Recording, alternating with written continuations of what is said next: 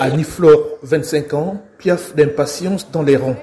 Archiviste stagiaire, la jeune fille dénonce le favoritisme dans le traitement des dossiers.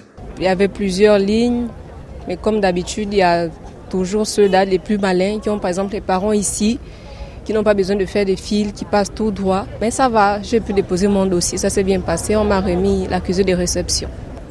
On espère vraiment qu'on sera embauché.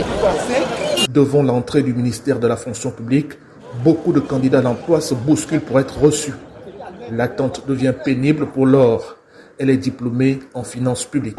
Je suis quand même dans les rangs, mais ça va vraiment à petit pas. C'est pénible.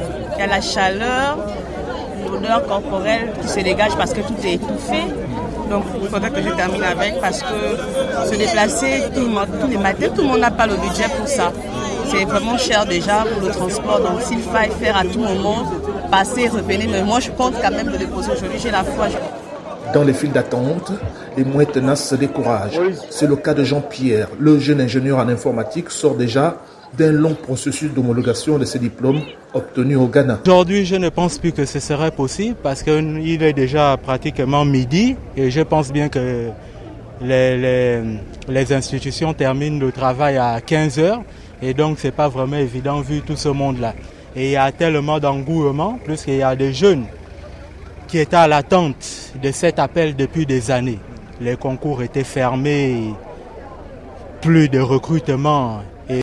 Pour le seul ministère de la fonction publique, plus de 10 000 demandeurs, dont certains sans qualification, espèrent être recrutés. Éric Zomon est bachelier. Là, je dépose avec le diplôme du baccalauréat. Donc, c'est arrivé devant la banque qui vont essayer de nous insérer, nous statuer, quoi. Comme tout, comme tout jeune du Gabon en ce moment-là, ceux qui ne travaillent pas, ce sont les bricoles. On est dans la débrouillardise, histoire de payer la maison, s'occuper des enfants, envoyer les enfants à l'école. C'est tout ce que je peux faire. Selon les données officielles, l'opération en cours porte le rêve de plus de 40% de jeunes chômeurs. Elle intervient cinq ans après le gel par le régime déchu des recrutements à la fonction publique. Les autorités n'ont pas communiqué sur la disponibilité des postes budgétaires et des effectifs attendus par les services de l'État.